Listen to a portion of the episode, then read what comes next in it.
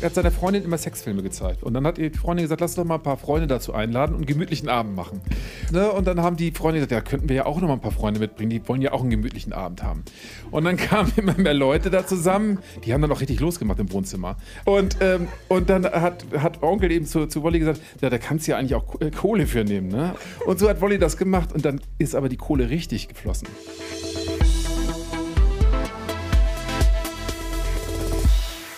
Herzlich willkommen zu einer neuen Folge Stories. Wenn ihr denkt, dass ihr schon viel gemacht habt in eurem Leben, dann wird sich das gleich wahrscheinlich ändern. Hier ist nämlich heute jemand zu Gast, der hat schon wirklich viel gemacht in seinem Leben.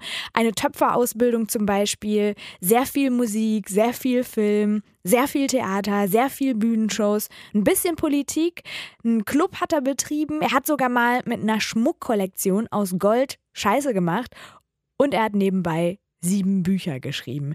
Das neueste heißt Große Freiheit und darüber sprechen wir jetzt ganz in Ruhe und ganz ausführlich mit ihm, Rocco Schamoni.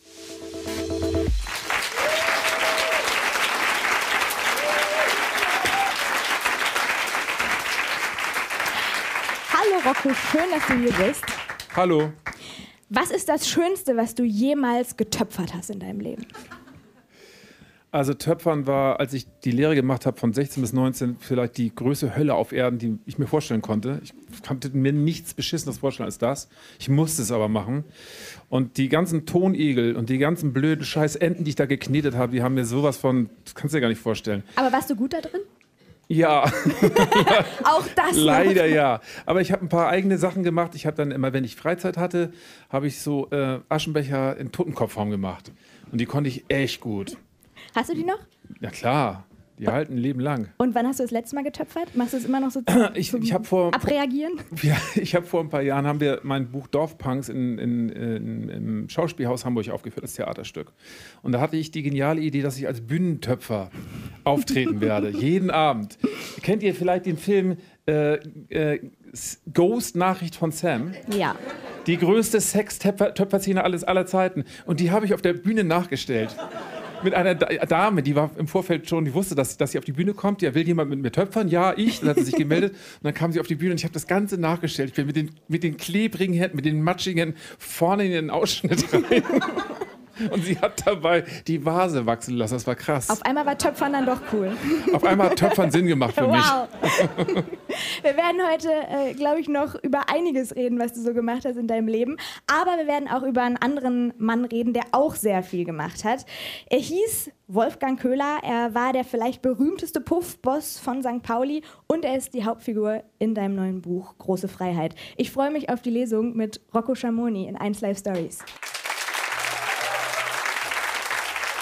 Rocco, man findet ja unfassbar viel über dich im Netz und du schreibst auf deiner Internetseite, vieles davon ist falsch, manches wahr, genau diese Mischung gefällt mir. Ja. Warum magst du das, wenn was Falsches über dich im Netz steht?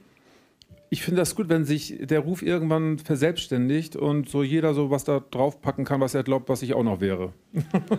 ich habe ich hab ja gerade auch so ein bisschen was äh, aufgezählt aus deinem Lebenslauf, irgendwie von der Töpferausbildung über Musik, Filme, Politik bis hin eben zu deinen ganzen Büchern. Was davon war falsch?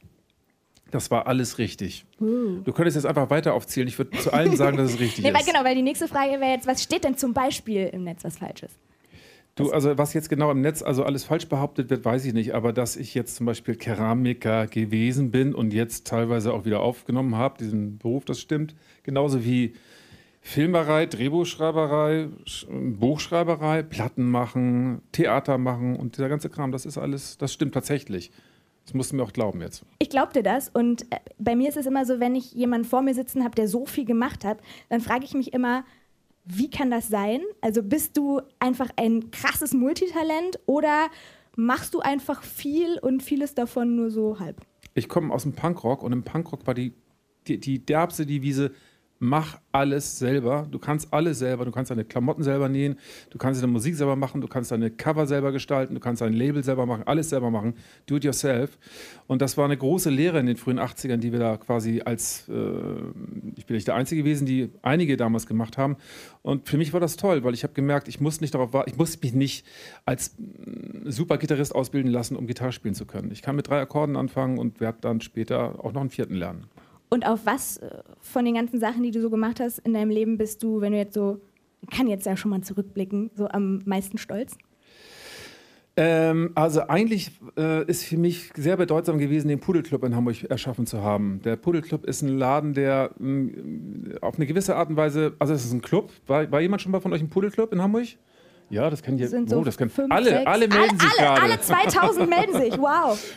Also es ist, den gibt es seit über 20 Jahren und es ist ein wichtiger Laden für Hamburg, weil er so für Untergrundkultur, Subkultur, Elektro, äh, Techno, Punkrock und so steht, für Kunst auch und so. Und an sowas beteiligt gewesen zu sein, was für so viele Leute in der Stadt und aber auch von für Leute aus, aus, aus anderen Städten, wie, die, wie dieser sehr wichtigen Stadt hier, bedeutsam ist, das ist äh, natürlich toll. Das ist eine, wenn man so will, eine Skulptur, die wir da äh, erschaffen haben, eine soziale Skulptur. Und da kann man sich ähm, so ein bisschen drauf ausruhen. Das stimmt nicht, nicht drauf ausruhen. Aber ich finde es toll, dass wir das gemacht haben. Und du warst auch mal auf dem Titel der Bravo. Ja, das Dachte, stimmt tatsächlich. wärst du am ich stolzesten. habe aus, ich habe original aus dem O rausgeguckt. Wirklich. Und zwar, und zwar sehr klein auch. Sehr ne? klein, Aber ja, das es war ein ich kleines zugeben. O, ja. Aus, es war ein kleines O, aber ich habe aus dem O rausgekriegt. Aber noch besser, ich war im Donald Duck drin. Weißt du das? Nee, das weiß ich nicht. Guck mal, das habe ich Es- nicht Es rausgefunden. gibt eine Geschichte, wo äh, Donald auf eine Insel kommt und da sind so eingeborene Enten und die wollen gerne, die wollen gerne wissen, äh, was, äh, ähm, äh, äh, äh, was er, nee, er will gerne von ihnen wissen, was sie, was sie von ihm lernen wollen. Und dann sagen sie dies und das und das und vor allen Dingen singen wie Rocco Schamoni. Das sagen die eingeborenen Enten zu Donald Duck. Das müsst ihr euch mal vorstellen. Als ich das, Wow. als ich, ich bin in die, Größte Tanke gegangen, habe mir das Heft geholt und dachte, ich fall vom Glauben ab, ey. Ich meine, was mehr kann dir im Leben nicht passieren, So. oder? Live Goal erreicht. Ja. Check. Danach ging es bergab nur noch. Danach ging es nur noch runter. Aber du hast dich ja dann tatsächlich, also du hast dich ja dann irgendwann wirklich vom Töpfern wegbewegt und äh, Richtung Musik. Und hast du dann auch schon so direkt davon geträumt, Popstar zu werden, auf dem Titel der Bravo zu sein und im Heft von Donald Duck? Also das mit Bravo, das habe ich mit 16, als ich so ganz junger Punkrocker war, natürlich nicht geträumt, weil Bravo war das Beschissenste. Ne? Also wenn man so in dem Alter, als ich mich gerade von der Bravo gelöst hatte. Aber ich wollte mit, mit 16 natürlich äh, ein bedeutsamer, großer Punkmusiker werden. Und als ich dann mit 25 das Angebot bekam, aus dem O von der Bravo zu gucken, habe ich gedacht, ja, wenn es der Sache dient, dann machen wir halt auch das. Wir machen alles. machen wir halt alles. Und, und an welchem Punkt äh, hast du dann entschieden, okay, vielleicht doch auch schreiben oder Schmuck oder Äh, das, du, also das, ich finde, wenn man sich mit einer Sache so ausgiebig beschäftigt, wie ich das getan habe, wird es irgendwann langweilig. Ne? Du machst das immer, du kennst die ganzen Clubs, du kennst, also wenn du auf Tour bist in Deutschland, dann kennst du nachher die Tankstellen am Geschmack der Käsebrötchen auswendig. Hm. Und wenn der Punkt erreicht ist, ne, dann denkst du so, ja, was gibt es denn eigentlich noch zu tun in der Kunst? Und dann hörst du dich um und dann denkst du so, ja, man könnte Bücher schreiben, man könnte, ich habe dann Kunst studiert an der HFBK in Hamburg. Ich könnte anfangen zu malen und so, mal sehen, was noch so in mir drin schlummert. Und da habe ich einiges entdeckt, was ganz gut war und einigen, in einigen Sachen war ich sehr schlecht. Zum Beispiel? In Malerei. Sehr schlecht. Ich habe Kunst studiert und alle Ich haben wollte gerade sagen, gemerkt, du hast es trotzdem gemacht. ich habe es trotzdem gemacht, natürlich. Also seit wann müssen denn Maler gut malen können, um große Künstler zu sein, oder? So, genau. Also in den letzten 20 Jahren ist das nicht mehr bedeutsam. ist das bei Büchern auch so? Was? Ist das bei Büchern auch so? Bei Büchern ist das nicht so. Wenn man Bücher schreibt, muss man sehr gut schreiben können, sonst kommen die Bücher nicht raus. Wunderbar, das heißt sehr viel. Du hast sieben Stück geschrieben, dein neuestes heißt Große Freiheit. Und es ist aber das erste, was äh, so eine Art literarische Dokumentation ist. Kann man das so sagen? Das darf man auch so nennen. Man könnte es auch anders nennen. denn? Literarische Dokumentation. Okay. Das Ganze ist aber ein Roman. Es geht darum, um eine Person, die es wirklich gegeben hat, Wolfgang Köhler. Und der erste Satz im ersten Kapitel ist: 1950 haut Wolfgang Köhler von zu Hause ab. Erklär kurz, in welcher Situation war er damals und wo ist er dann hingegangen? Also er kam aus Waldheim in Sachsen und war ähm, äh, bei seinem Vater der Schlosserlehre und ist dann abgehauen, weil es da Reibereien gab und ist dann nachts geflüchtet von zu Hause und ist dann in den Uranbergbau von der, der Sowjets gegangen im Erzgebirge. Und von da aus ist er dann zum Secret Service der, äh, der Military Police äh, der Engländer nach Berlin gegangen. Dann ist er zur Volkspolizei gegangen im Osten und dann ist er mit einem Wanderzirkus durchs Land gezogen, jahrelang. Und Du hast was ganz Wichtiges vergessen: meine Ja. Heimatstadt Mal.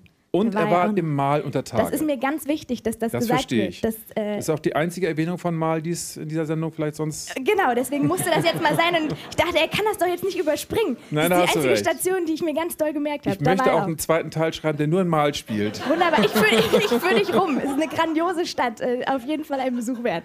So, und jetzt äh, liest du uns vor, wo er dann hinfährt Mhm. nach dieser ellenlangen Reise. Genau, also er kommt dann irgendwann mit dem, mit dem Wanderzirkus in Lüneburg an und in Lüneburg lernt er einen Dealer kennen, der sagt, was willst du im Wanderzirkus, komm doch mit nach St. Pauli. St. Pauli ist viel geiler als Lüneburg und auch als Wanderzirkus. Abends wartet der Duke, also der Dealer, am Brunnen in der Innenstadt von Lüneburg in seinem Borgwart. Borgwart ist ein Auto gewesen früher. Auf der Rückbank sitzen zwei Freundinnen von ihm, Martina und Gunda. Auch sie tragen Sonnenbrillen, obwohl es bereits dunkel ist. Wolli setzt sich ebenfalls seine Sonnenbrille auf. Die Fenster sind zu und alle rauchen unentwegt. Man kann kaum etwas erkennen, weder im Auto noch von dem, was draußen zu sehen wäre.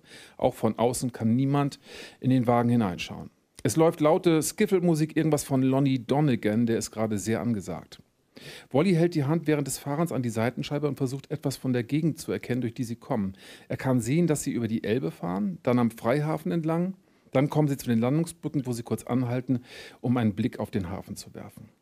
Aus dem Elbtunnel strömen Hunderte von Hafenarbeitern von ihrer Schicht bei Blom und Voss nach St. Pauli, Eimsbüttel und Altona in ihre einsamen Wohnungen oder zu ihren Familien.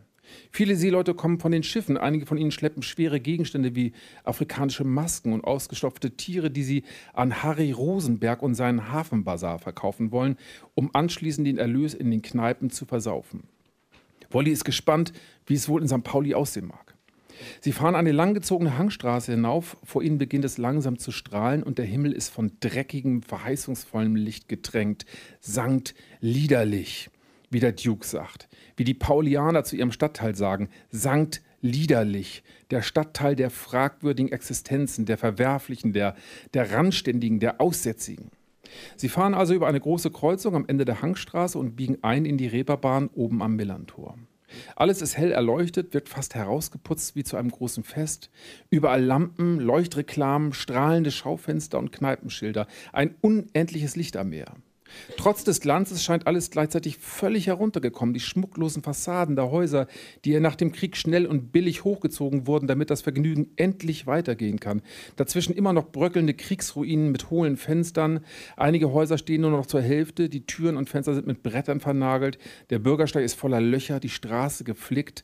Überall liegt Müll herum. Betrunkene und Penner kauern in den Hauseingängen. Von allen Seiten brandet unentwegt Lärm heran und eine undefinierbare Geruchs Geruchsfahne von rauer Menschlichkeit durchzieht das gesamte Ambiente. In der Mitte der Reeperbahn fahren eng auf eng die Autos die Straße hinauf und hinab, das ewige Spalier der Voyeure aus den Vorstädten. Sankt liederlich. Wolli fühlt sich sofort zu Hause, mehr als an jedem anderen Ort der Welt.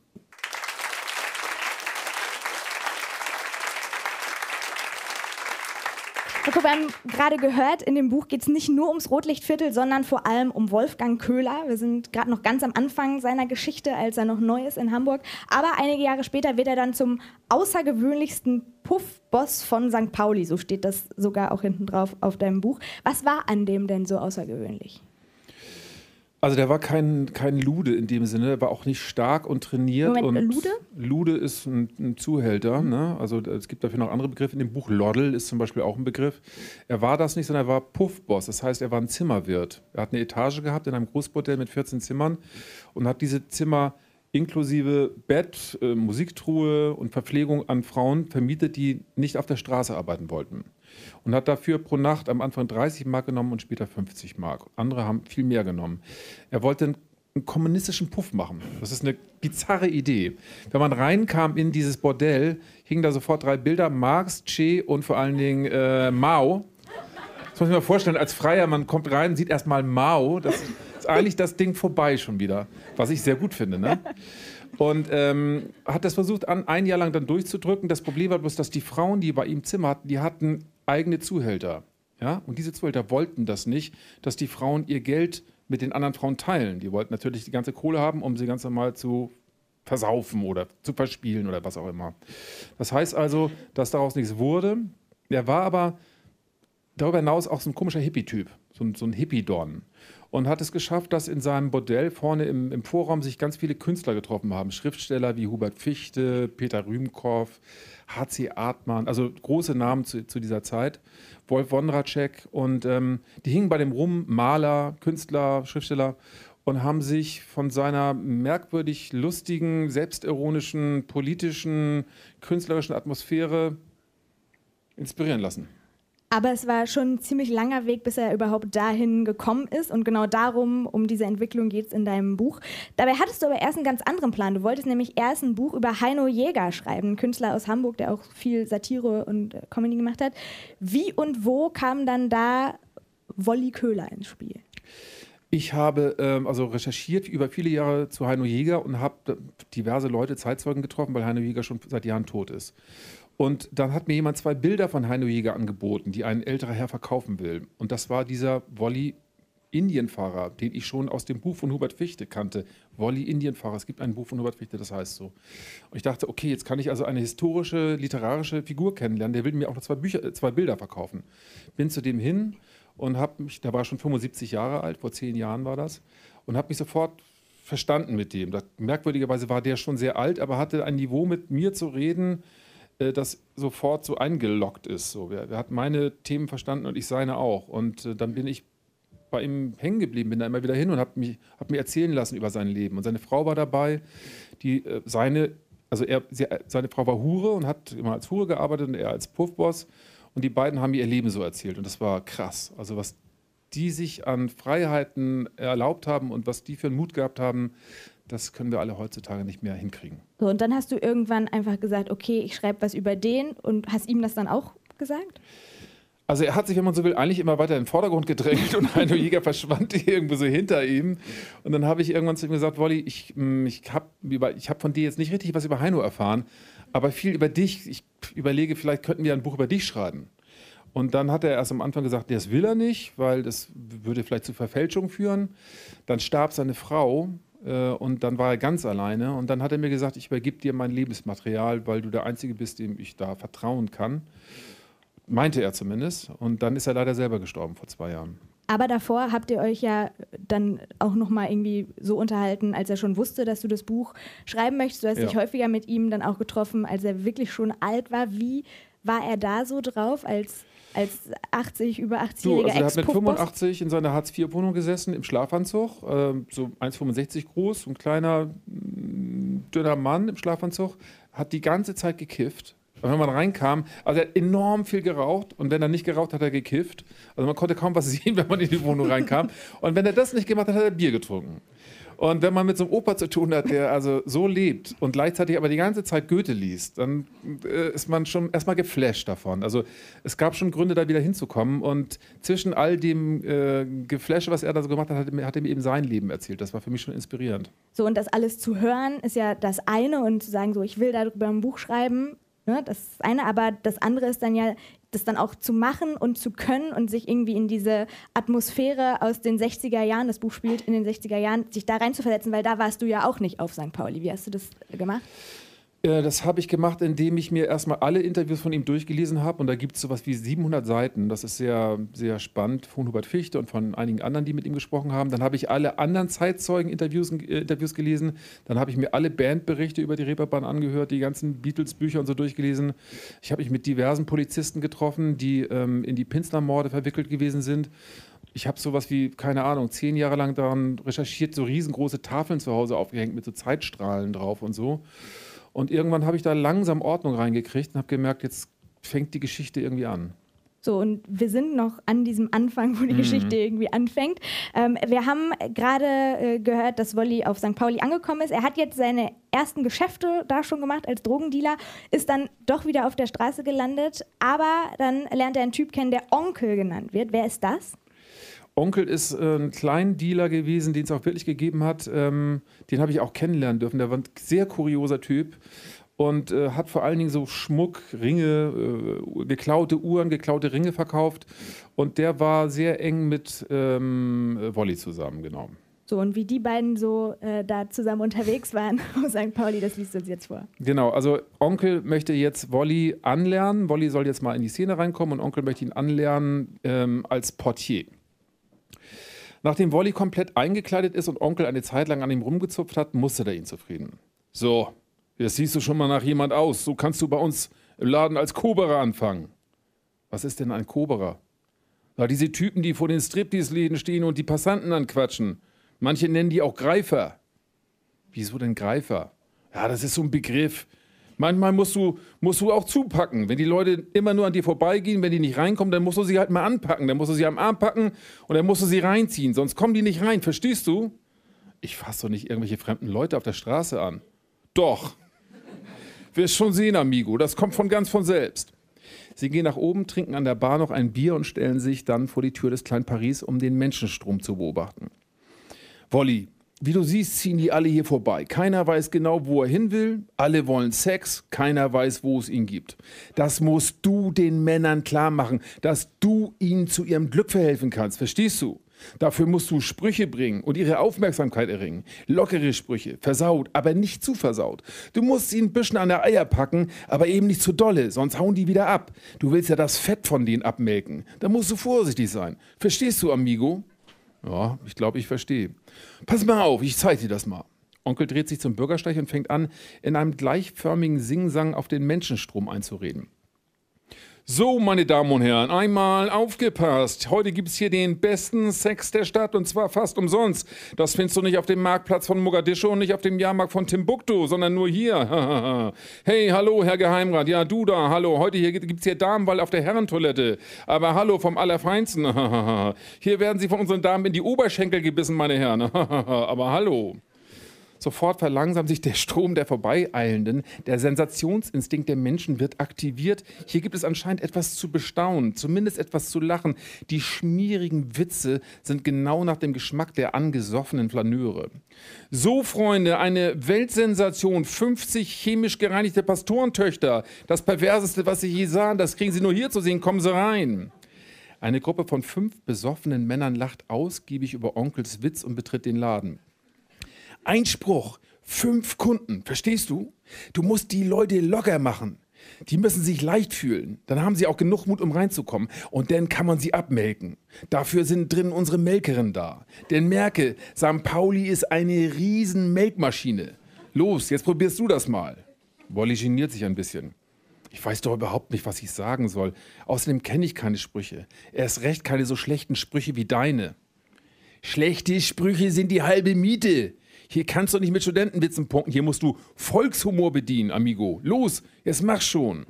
Wolli geht einen kleinen Schritt vorwärts und fasst sich zusammen. Ähm, äh, aber, hallo meine, aber hallo, meine Damen und Herren. Schauen Sie hier in, mal herein. Hier ist was los. Hier können Sie was erleben, meine Damen und Herren. Aber hallo. Los, sag, sag was Versautes. Onkel macht Druck von der Seite. Sag irgendwas Versautes. Meine Damen und, Damen und Herren, kommen Sie rein. Hier, hier gibt es Schweinereien zu sehen.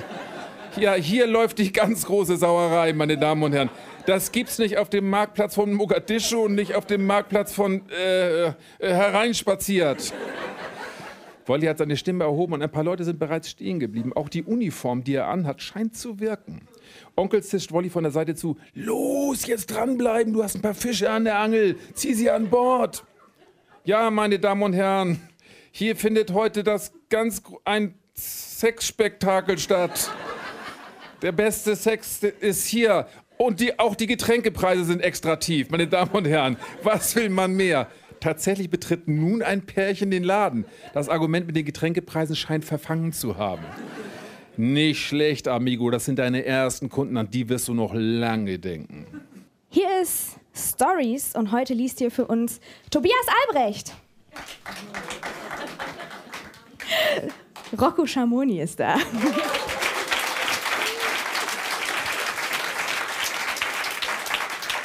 Okay, was passiert mit dir innerlich, wenn du auf einer Bühne deinen Personalausweisnamen, deinen echten Namen hörst? Ich fühle mich verraten. Oh, hätte ich das gewusst. Natürlich. So schlimm? Weißt du, weißt, du, weißt du, wie bescheuert das ist? Es gibt seit zehn Jahren, ne, seitdem es so Wikipedia gibt, gibt es die Mode bei Journalisten, dass sie Künstler, die sich einen Künstlernamen genommen haben, ne, dass sie also in Zeitschriften oder egal wo man ist, immer schreiben, Rocco Schamoni in Klammern, der bürgerlich Tobias Albrecht heißt. Ich heiße doch nicht mit Künstlernamen Rocco Schamoni, der in Klammern, der bürgerlich Tobias Albrecht heißt. Das ist Steht das, das nicht Idee. so in deinem Pass? Natürlich nicht. Und die, ich glaube, diese Journalisten glauben, sie würden dadurch besonders glaubwürdig und investigativ wirken. Ne? Aber in Wahrheit ist das ein Blick ins Internet, dass meine Eltern mich vor vielen Jahren, als ich geboren worden bin, mit dem falschen Namen getauft haben. Oh. Und jetzt habe ich den richtigen halt entblättert. Mist, da wollte ich einmal mal glaubwürdig und investigativ rüberkommen. Genau. Blöd. Aber wir müssen noch ein bisschen weiter über den Namen reden. Marius bei uns aus dem Publikum hat nämlich dazu eine Frage. Bitte sehr, Marius. Ja, wer hat dir denn den Namen Rocco Schamoni gegeben? Das habe jetzt nicht ich das gefragt. Das ist doch mein, den hab, ich habe doch gerade gesagt, der kommt doch aus, das ist doch ein, der ist doch echt. Nein, die Wahrheit ist, ich war ähm, 19 Jahre alt und saß bei Schorsch Cameron, dem Sänger der Goldenen Zitronen, in der Badewanne und hieß bis zu dem Zeitpunkt. Moment, Moment, Moment. Ja. Warum saßt du bei dem in der Badewanne? Ich saß bei ihm in der Badewanne, weil ich mich reinigen musste. Ich war, ich hatte verschiedene. Ach so, okay, gut. Also es war ein normaler Grund. Es war ein normaler Grund. Also okay. Also er war nicht mit in der Badewanne, sondern ich war alleine in der Badewanne. ich frag nur. Und ähm, ich hieß aber bis zu dem Zeitpunkt noch Roddy Dangerblood. Ne? Ich hatte mich, äh, nachdem ich Tobias Albrecht war, erst Roddy Dangerblood genannt und habe gemerkt, der Name ist für die ganz große Showkarriere nicht hundertprozentig geeignet. Und dann fiel mir in der Badewanne dieser Name ein, aus dem Nichts. Und ich, hab, ich bin mit nacktem Oberkörper und mit Militärhose und einem Patronengurt in, über die Hafenstraße gerannt und habe geschrien: Rocco Schamoni, Belgien, Dschungel, töten. Nein, das hast du nicht gemacht. Ich schwöre. Das habe ich vier Quatsch. Tage lang bin ich so durch die Stadt gerannt und danach. Was hast du da denn genommen? Da, ich weiß es auch nicht mehr. Auf jeden Fall kam das sehr gut an. Ich habe gemerkt, das ist eine große Karriere, kann jetzt starten. Ich finde ja Rocco Schamoni, ne, das klingt so ein bisschen nach einer Mischung aus totalem Macho und so Mädchentraum. Ja, was, das, was, also, was wolltest du besser mehr? Besser formulieren kann man das nicht. welches, Image, welches Image ist dir Na, lieber? Beides zusammen. Du hast, du hast voll ins Schwarze getroffen. so, ich gehe nochmal zu Marius zurück. Der macht seine Namensfrage jetzt nämlich wieder gut. Er hat äh, gleich noch eine. Ja, wann äh, startet Fraktus wieder durch? Das ist eine sehr gute Frage. Also die Wahrheit ist, wir haben das Drehbuch für den zweiten Teil schon länger fertig. Vielleicht musst du einmal kurz vorher erklären, mhm. was, was er damit meint. Fraktus ist ein Spielfilm, der vor einigen Jahren rausgekommen ist über die äh, Band, die Techno erfunden hat. Der Spielfilm war Volk, in, äh, sehr erfolgreich in Deutschland. Es haben mehrere hundert Leute den Film geguckt damals. Und wir wollen jetzt einen Marius, Marius, Marius hat, hat ihn gesehen. Geguckt. Moment, Moment, Moment. Ich habe ihn gesehen, aber mich interessiert eigentlich mehr das Konzert oder eine Konzertreihe. Das war das Gemeine an dem Ding damals, weil wir haben eine Promotour zu dem, zur Kino, zum Kinorelease gemacht ne, und sind in Frankfurt aufgetreten an dem Abend, als der Film ins Kino kam. Und im Kino waren so, keine Ahnung, 130 Leute und bei dem Promo-Gig für, für das Kinoding waren 700. Was soll denn das? Wir wollen einen Kinofilm promoten. Die Leute sollen ins Kino gehen, nicht zum Konzert. Aber wenn du schon nachfragst, der nächste Teil, der zweite Teil kommt und es wird auch wieder ein Promo geben dafür. Marius ist auf jeden Fall im Start, oder? Auf jeden Fall. Mega. Ein Applaus für Marius, bitte. So, wir haben eigentlich, wir reden schon die ganze Zeit über äh, die, die, große Freiheit, dein Buch, aber wir haben über die große Freiheit an sich noch gar nicht gesprochen. Das ist äh, nämlich eine Straße in Hamburg und vielleicht einmal für alle, die sich da nicht so gut auskennen, das noch nie gehört haben, was ist das für eine Straße? Das ist eine Straße, die deswegen so interessant ist, weil sie eine ganz lange Tradition hat. Es gab früher, Hamburg ging bis, ähm, na, wie soll ich, viele von euch, die das Millantor nicht kennen, denen sagt das nichts. Hamburg war viel kleiner als heute und dann gab es ein freies Feld zwischen Hamburg und Altona. Altona war dänisch, Hamburg war deutsch. Dazwischen gab es ein Feld, das da, wo heute St. Pauli steht, das war ein Schussfeld und da haben die sich immer bekriegt. Und 1650 hat der dänische König gesagt, für alle Leute, die frei Glauben ausüben wollen oder nicht nach der Zunft arbeiten wollen, geht außerhalb äh, der Stadt auf das freie Feld. Da könnt ihr frei machen, was ihr wollt. Deswegen wurde da so, siedelten sich ein paar Leute da an und dann wurde diese Straße, wo die ersten Siedlungen waren, Freiheit und dann große Freiheit genannt. Und je mehr Leute sich da ansiedelten, desto mehr kamen dann andere, die eben auch nach Freiheit gesucht haben und haben dort das erste Spielcasino aufgemacht, die ersten Bars, die ersten äh, äh Kneipen und äh, auch Bordelle wurden dort eröffnet. Und dieser dieser Name der großen Freiheit verfestigte sich immer mehr. Und äh, letztendlich ist dann St. Pauli quasi als Rotlichtmilieu quasi um diese Straße herum gewachsen. Aber der Name hat die innerste Bewandtnis, dass es wirklich immer um Freiheit dort ging. Und es gibt nicht nur die große Freiheit, sondern parallel dazu gibt es auch noch die kleine Freiheit. Und ich weiß nicht, ob es das immer noch gibt, zumindest in deinem Buch in den 60ern gab es das, ein, eine kleine Gasse oder so einen Gang, der die beiden verbunden hat, den Pfeifersgang. Und äh, da fängt die Szene an, die du uns jetzt vorliest. Genau, diesen Gang gibt es nicht mehr, der ist schon längst verschütt gegangen, aber ich lese nochmal davon vor, damit ihr wisst, wo wir sind. Im Pfeifersgang, einem langen, steinernen Weg zwischen der großen und der kleinen Freiheit, liegt auf der Mitte in der Dunkelheit die Roxy Bar, eine heruntergekommene Kaschemme. Wenn man den Gang betritt, leuchtet etwa 50 Meter vor einem entfernt geheimnisvoll eine Schaufensterscheibe. Vor dem Laden steht immer eine Traube von Menschen, die singen oder laut sprechen. Drin sieht der, sieht der Laden nach einer alten Seemannskneipe aus, aus der alles Überflüssige entfernt wurde. Nur ein Tresen, einige wenige Tische und Stühle und eine Bühne stehen in, in dem ansonsten nackten Raum. Und Glühbirnen. Überall strahlen nackte Glühbirnen, die dem Laden ein rohes Glitzern verleihen. Hier ist der Treffpunkt für die meisten Fummeltanten. Fummeltanten war der damalige Begriff für Transvestiten. Fummeltanten, äh, äh, hier gibt es auch äh, Travestieshows, Stricher hängen hier rum, Freier, Huren und jede Form von Gesocks. Jeden Abend zu später Stunde kehrt Wolli hier ein und schaut sich um. Die bizarrsten Gestalten treffen sich in der Roxy Bar und die Königin der, der bizarren Gestalten ist die Katakalla. Da kommt ein unscheinbarer mittelalter Mann in den Laden. Sein Name ist Otto Habermas. Mit Glatze, Anzug, Schlips und Aktentasche. Er sieht aus wie ein Bankangestellter oder Versicherungsagent. Dann verschwindet er hinterm Tresen und wenn er dann nach mindestens einer, manchmal sogar zwei Stunden wieder auftaucht, ist er auf einmal die Katakalla. Die Katakala ist eine Sensation. Es gibt Abende, da werden prominente Filmstars extra aus anderen Städten angefahren, um sie sehen zu können. Kinski soll schon mal da gewesen sein, nur ihretwegen, um sie bei ihrer Show zu beobachten, um von ihr zu lernen, zu nehmen, um ihren Stil zu kopieren. Bevor sie auf die Bühne kommt, erklingt Ravels Bolero, das Licht wird heruntergedimmt und dann erscheint sie im Verfolgerspot. Groß, beleibt, in einem hautengen, merkwürdigen Kostüm aus schwarzer und grauer Seide, das an einigen löcherigen Stellen nackte Haut zeigt. Überall wachsen Federn an den Waden, an den Ellenbogen, an den Händen, vor allen Dingen am Kopf. Der ganze Kopf ist mit schwarzen, langen Federn geschmückt und die Augenhöhlen der Katakalla sind schwarz ausgemalt wie ihre Lippen. Sie hat keine echten Vorderzähne mehr, sondern billige, merkwürdige Wachsimitate, die sie sich selber reinfummelt. Sie sieht ein bisschen aus wie ein riesiger schwarzer Unglücksvogel. Sie hat immer einen Beutel dabei, aus dem sie Scherben und Reißzwecken holt und die verstreut sie dann auf dem Bühnenboden. Und dann überblendet der Bolero und Exotika Dschungelmusik und die Katakala singt und tanzt, sie tanzt und singt und wird immer außergewöhnlicher, sie steigert sich immer weiter rein in ihren Tanz. Je wilder die Musik ist, desto wilder tanzt sie. Es wird richtig unheimlich, denn jetzt verwandelt sie sich und wird auch innerlich zu dem finsteren Dschungelwesen, zu dem Höllenvogel, der sie bereits äußerlich ist. Auf dem Höhepunkt wirft sie sich auf den Boden und wälzt sich in den Scherben und in den Reißzwecken. Ihre Füße und Hände bluten und das Kostüm reißt auf. Sie schreit wie am Spieß.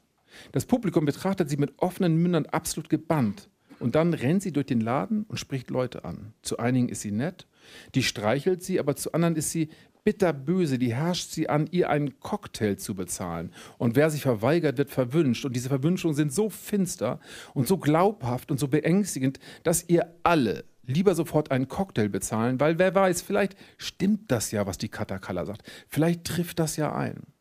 Am Anfang versucht Wolli immer auszuweichen, wenn sie durch den Laden kommt, aber um bloß nicht mit ihr von ihr anges angesprochen zu werden. Aber irgendwie ist das ja auch eine Ehre, mit ihr in Kontakt zu sein.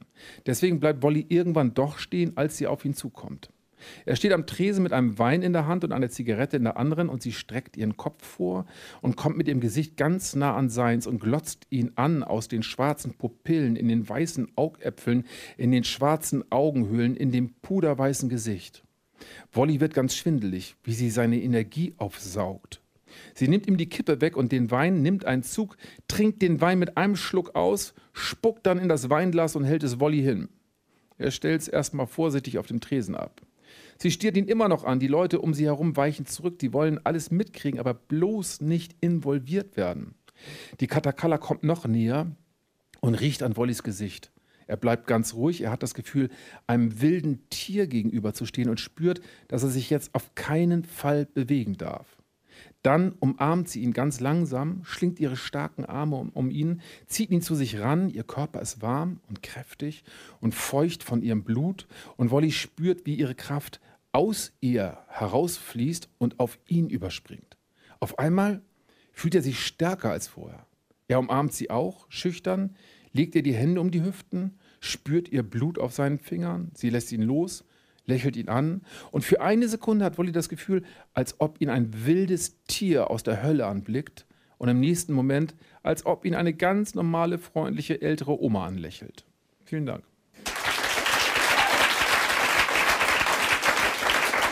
Ähm, ich genieße das sehr, dass man hier unendlich Applaus bekommt. Ja, das mache ich extra. Dachte, Toll. der Rocco, der hat noch nicht so viel Applaus bekommen in seinem Leben. Der kann noch ein bisschen. Genau.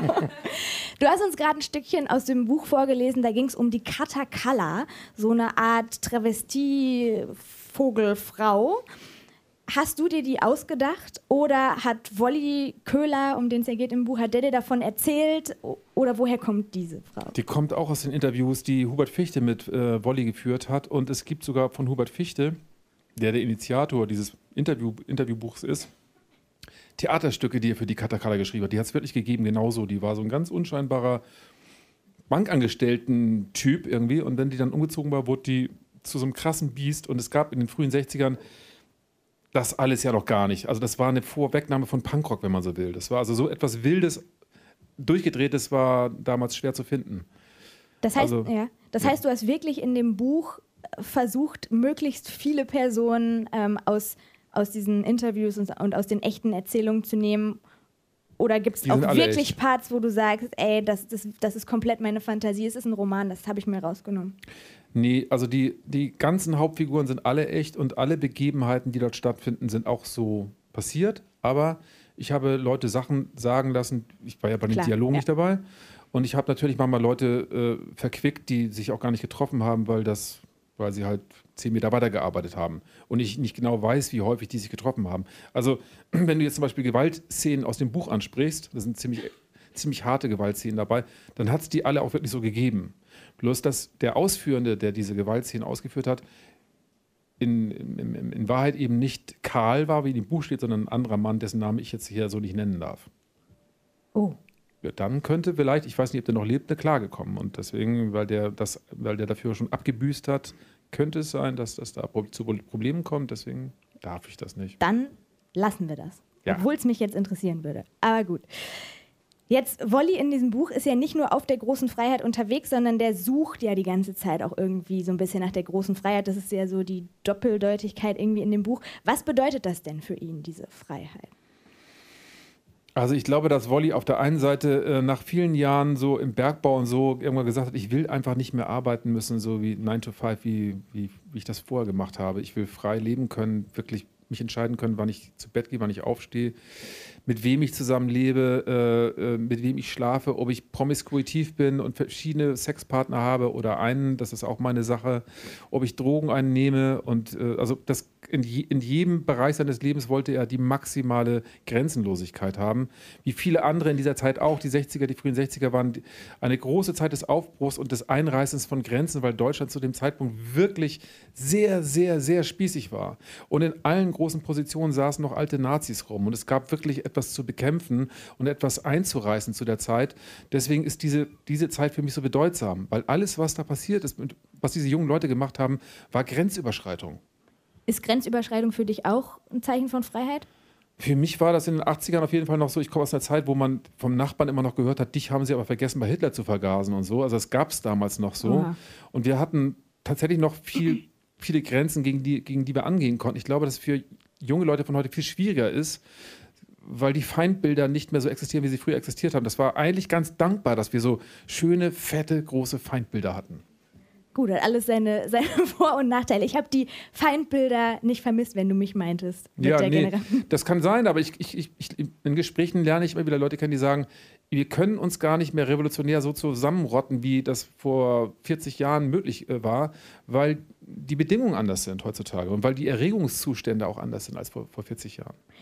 Du hast ja St. Pauli jetzt auch wirklich dadurch, dass du viel recherchiert hast zur Zeit damals und dann auch in den 80ern selber äh, dahin gekommen bist in die Stadt, hast du es wirklich über 60 Jahre lang so verfolgt. Wie würdest du da sagen, wie hat St. Pauli, das Rotlichtviertel in Hamburg insgesamt sich verändert in der Zeit? Also St. Pauli ist wie, glaube ich, alle großen Städte in Europa und wie auch Köln und wie, also es ist einfach eine große Ausverkaufsmaschine geworden. Aber St. Pauli spielt nochmal speziell mehr als andere, weil es ein Amüsierviertel ist. Und das geht wirklich um Abmelken. Also ich, man muss das mal so ganz, ganz klar so sagen. Samen und Kohle. Es ist wirklich, also St. Pauli, du wirst reingeschoben und das, wenn, wenn, wenn du rauskommst, soll das Portemonnaie leer sein, du sollst das Geld da bitte lassen. Und die Währung von Hamburg ist Übernachtung. Das ist die Währung. Und innerhalb von zehn Jahren sind die Übernachtungen von zwei auf zwölf Millionen hochgegangen. Lang und darauf wird sich jetzt ein Ei gebacken. gebacken. Ich finde das persönlich nicht gut. Ich mag dieses Pressen von Menschenhorden durch Städte nicht. Die Frage ist jetzt, macht so ein Buch, wie du es geschrieben hast, das besser oder nicht? Das macht es schlechter. Deswegen sage ich auch immer bei jeder Möglichkeit, kommt bitte nicht nach Hamburg, bleibt zu Hause, lest das Buch. Wir kommen zu euch und berichten euch. Ich habe da zwar ein total spannendes Buch geschrieben, aber genau. geht da bloß nicht hin. Geht da nicht hin. Sind alle anderen schon da gewesen? Genau. Es ist alles fertig. Jetzt ist St. Pauli ja für viele von uns irgendwie, die jetzt da auch nicht leben und eher so von Weitem so als Touris eben da dann doch mal hingehen, eher so mit Party verbunden als mit Puff. Und trotzdem spielt Sex natürlich eine Riesenrolle, auch in deinem Buch, weil Wolli hat dann ziemlich schnell auch mit Sex Geld verdient, ohne Puffboss zu sein. Also er hat tatsächlich so eine Art Sexkino aufgemacht. Ne? Wie, wie, kam das? Erotische Lichtspiele, genau. Also er hat, Meine ich ja. Er hat zwei Etagen gehabt in, über dem Laden, in dem er gearbeitet hat. Und den, dann hat er irgendwann gemerkt, er hat seiner Freundin immer Sexfilme gezeigt, weil die war, die hatten stressige Beziehungen und um sie zu entspannen, hat er Filme besorgt aus Dänemark, die waren verboten in Deutschland. Und dann hat die Freundin gesagt, lass doch mal ein paar Freunde dazu einladen und einen gemütlichen Abend machen. Und dann hat man sich einen gemütlichen Abend gemacht. Wie das halt so anfängt. Wie das so ist, ne? Und dann haben die Freunde gesagt, ja, könnten wir ja auch noch mal ein paar Freunde mitbringen, die wollen ja auch einen gemütlichen Abend haben. Und dann kamen immer mehr Leute da zusammen und dann wurde es immer häufiger und dann hat der Freund von Wolli zu ihm gesagt, du, also eigentlich, äh, du verdienst ja, da, du kennst die meisten Leute doch gar nicht mehr, die hier in deinem Wohnzimmer losmachen. Die haben dann auch richtig losgemacht im Wohnzimmer. Also das war nicht nur Filme angucken, sondern das war richtig... Losmachen heißt? GV. GV, genau. wow. Ja? Wir sind hier im Radio, ne? Das ist ein bisschen kürzer Arbeit. Öffentlich-rechtliches Radio sogar einwandfrei, Rocco. Sehr gut. GV-Gast. Genau. Also eisenharter GV. Und, ähm, und dann hat, hat Onkel eben zu, zu Wolli gesagt, ja, da kannst du ja eigentlich auch äh, Kohle für nehmen. Ne? Und ähm, du, zeigst du zeigst drei Nudelfilme und, nimmst einen 50er. Und so hat Wolli das gemacht. Und dann ist aber die Kohle richtig geflossen. Also richtig, wirklich ernsthaft. Das sind lauter Leute. Er kannte da niemand mehr. Und jeden Abend war fünfmal GV hintereinander. Und, und er hat wirklich sehr viel Geld verdient. Okay, an dem Punkt sind wir jetzt noch nicht. Du liest jetzt noch mal eine letzte Stelle vor. Da geht es um Sprache. Die ist nämlich auf St. Pauli auch besonders. Und die muss man auch erstmal lernen, wenn man so wie Wolli da neu hinkommt. Genau, das ist für mich äh, eigentlich eine der spannendsten Etappen bei der Recherche gewesen, weil ich eben eine Sprache entdeckt habe, von der ich selber bis dato noch gar nicht wusste, dass es sie gegeben hat. Und da lese ich euch mal ein bisschen was drüber vor. Am Montag tritt Wolli mit Onkel nachmittags in dessen Wohnung zusammen. Sie unterhalten sich und Wolli hilft Onkel dabei, ein paar Drogenbestellungen fertig zu machen. Wolli wiegt mit einer Briefwaage das Haschisch, zerkleinert die Brocken mit einem Teppichmesser und gibt sie dann an Onkel zum Verpacken weiter. Hör mal, Amigo, du solltest dir vielleicht mal die Mühe machen, ein bisschen Nachtjargon zu lernen, wenn du dazugehören willst. Was soll ich lernen? Na, unsere Sprache, die Sprache von St. Pauli. Was soll denn das sein? Plattdeutsch? Nee, das ist die Sprache der Männer aus dem wirklichen Leben, verstehst du? Nee. Die Männer aus dem wirklichen Leben, das sind die Jungs aus dem Gewerbe, also wir. Und wir haben eine eigene Sprache, damit uns nicht jeder verstehen kann. Du meinst so eine Art Geheimsprache? Ja, so ungefähr, Amigo. Damit kann man sich verständigen, ohne dass die Schmiermichel oder die Freier schnallen, worum das geht. Schmiermichel sind Bullen. Also Polizisten, Entschuldigung. Das ist wichtig, um die Geschäfte in der Hand zu behalten. Normalerweise brauchst du Jahre, bis du die ganzen Begriffe im Alltag gele äh, gelernt hast. Aber ich kann dich immer ein bisschen auf Trab bringen, okay? Ja, das würde mich freuen. Also pass mal auf. Pass mal auf. Zuerst mal lernst du die Währung. Ein Groschen heißt Pachem, zwei Groschen sind Beißpachem, ein 50-Pfennig-Stück heißt Heitag, ein, eine Mark ist eine Miese, zwei Mark sind ein Zwilling oder auch ein Beischock, fünf Mark sind ein Heiermann, aber als Schein ist es ein Seuchenschein. Hä? Wieso denn, wieso denn Seuchenschein? Weil ein Freier, der einen Fünfer, also einen Seuchenschein aus der Tasche zieht, der hat Stacheldraht in der Tasche, da ist ein Igel drin, da kannst du nicht reinpacken. Der ist geizig, den kannst du dir abschminken. Genauso, wenn er zum Beispiel einen Busfahrschein in den Ascher tut. Vergiss ihn gleich, Amigo. Der hat noch nicht mal genug Kohle, um ein Taxi zu bezahlen. Leuchtet ein. Gut, weiter. Ein 10-Markschein ist ein Gutmann. 20 Mark sind ein Pfund. 50 ein halbes Kilo oder auch ein Lübecker wegen dem Holstentor. 100, 100 sind ein Kilo oder ein brauner, 500 äh, sind äh, äh, ein blauer, 500 sind ein brauner und ein Tausender ist ein Riese oder eine Telofe. Bitte, was? Ja, eine Telofe. Manche sagen auch Schiene dazu. Und wenn du jetzt 20 Riesen auf dem Tisch hast, dann ist das ein Hügel, verstehst du? Und wenn der Freier blank ist, dann hat er Shilobi, das heißt keine Kohle. Okay, Shilobi heißt keine Kohle. Richtig. Die Uhr vom Freier heißt Osnik und der Ring heißt Geidling. Verstehst du? Und wenn der Freier betrunken ist, ist er Peiger Schicker. Dann kann man ihn abräumen. Wenn der Freier richtig in Brand ist, dann muss er eventuell sein Osnik oder seinen Geidling verglitschen. Verstehst du? Äh, bitte? Wenn er keine Kohle mehr hat, um die Tille, also die Hure zu bezahlen oder seine Spielschulden zu bezahlen, dann muss er eben seine Uhr oder seinen Schmuck hergeben. Kapiert, amigo? Und wenn er nicht will, dann wird er aufgemischt, dann gibt's Protest. Ja, das verstehe ich. Wenn jemand das F auf dem Rücken hat, dann kannst du ihn ausnehmen. Es gibt Tillen, die malen das dem Freier sogar mit Kreide auf dem Rücken. Das ist das Zeichen, dass da noch was abzuräumen ist. Und wenn ich zu dir sage, räune mal das Ponum von der Pervigusse da vorne, dann meine ich, dass du dir das Gesicht von der Drogenhure da vorne mal genauer anschauen sollst. Räune mal das Ponum von der Perviguste. Das ist ein Satz, oder? Den finde ich stark. Ist ja irre, das sind ja vollkommen eigene Begriffe. Ja, Logo, Amigo, es gibt noch viel mehr. Und ständig werden neue erfunden, damit wir den Vorsprung behalten. Merk dir die Worte gut. Sie sind ein Ausweis, sie zeigen, dass du dazugehörst, dass du einer aus dem wirklichen Leben bist. Hast du verstanden? Ja, verstanden schon, aber die Hälfte habe ich auch schon wieder vergessen. Gibt es dafür vielleicht Kurse an der Volkshochschule? Wolli schreibt sich die Begriffe auf einen kleinen Zettel. Pass auf, ich stecke dir jetzt mal so ein paar Begriffe zu, dass du auf dem Stand bleibst und dann mache ich das immer wieder und dass du auch auf jeden Fall mitreden kannst. So, und nun lass uns mal ein bisschen Achille Toff fassen. Achille was? Achille Toff, das heißt gutes Essen fassen. Ich habe Hunger, Amigo. Und dann liefern wir unsere Drogenpäckchen hier aus. Vielen Dank.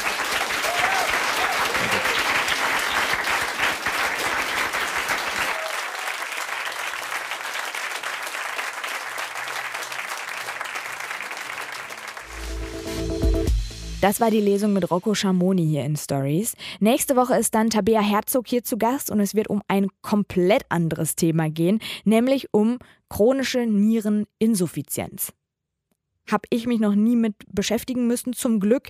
Ihr hoffentlich auch nicht. Und ehrlich gesagt dachte ich auch zuerst, hm, äh, klingt nicht so, als würde ich da gerne ein Buch drüber lesen.